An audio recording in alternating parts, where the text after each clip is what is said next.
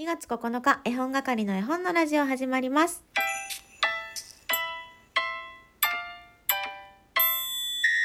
おはようございます。絵本係のまこです。この番組は絵本つながる言葉、命をテーマに活動している絵本係が絵本の話をしたり、絵本じゃない話をしたりする12分間です。では今日もいただいたギフトからご紹介していこうと思います。大悟くんからほろりしました。いただきました。ありがとうございます。私が鴨ネギうどんと再会したという回を聞いてほろりしてくれたんでしょうか。ありがとうございます。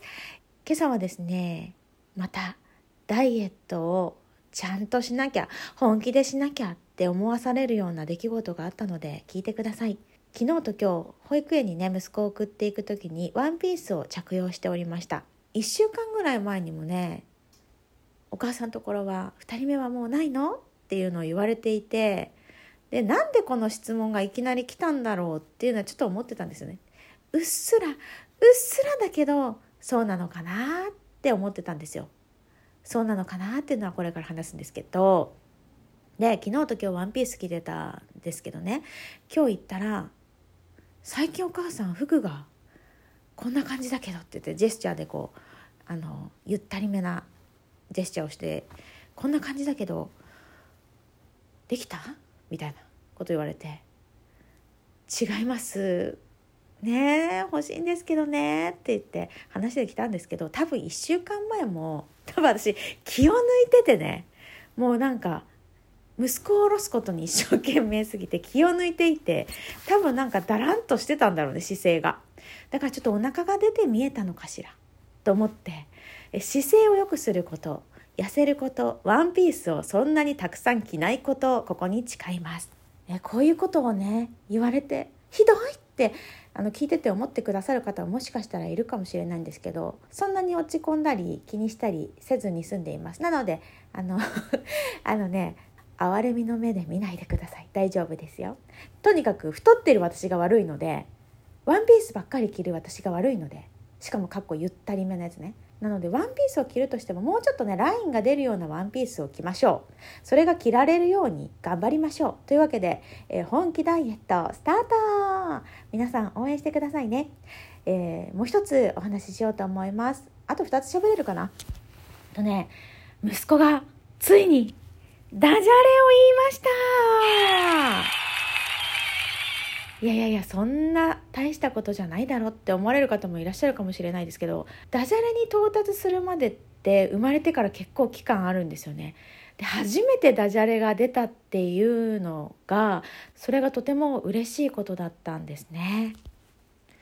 息子は言葉がねとても出るのが遅かったんですね周りの子に比べてまあ比べちゃいけないんだけどもまあちょっと遅いねっていう検診でも言われていたのでその彼がダジャレを言えるようになった。これは多分園にいるお兄さんやお姉さんたちのね受け売りだとは思うんですけどでもダジャレっていうことは理解してるみたいである朝ね起きてきてタタタタタってねキッチンのテーブルに着きましたらいきなり「ダジャレを言います」「下駄が脱げた」と言いました。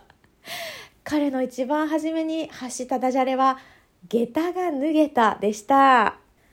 ちょっとね渋いとこついてくるよね。さすが我が子と思いながら聞いてましたけれども。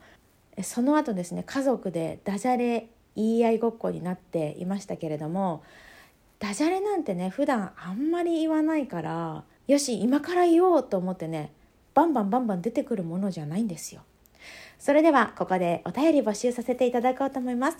あなたの渾身のダジャレ。教えていただけますか？ダジャレと言ったらこれだろうでもいいです。えーこの番組お便り届かないです。なのでぜひ送ってください。鴨ネギうどんの回でもお便り募集したんですけれども未だに一通も届いていません。そんなにお便り送りにくい番組なのかな？どうやったらお便り届くのかな？って日々ね眠れずに考えています。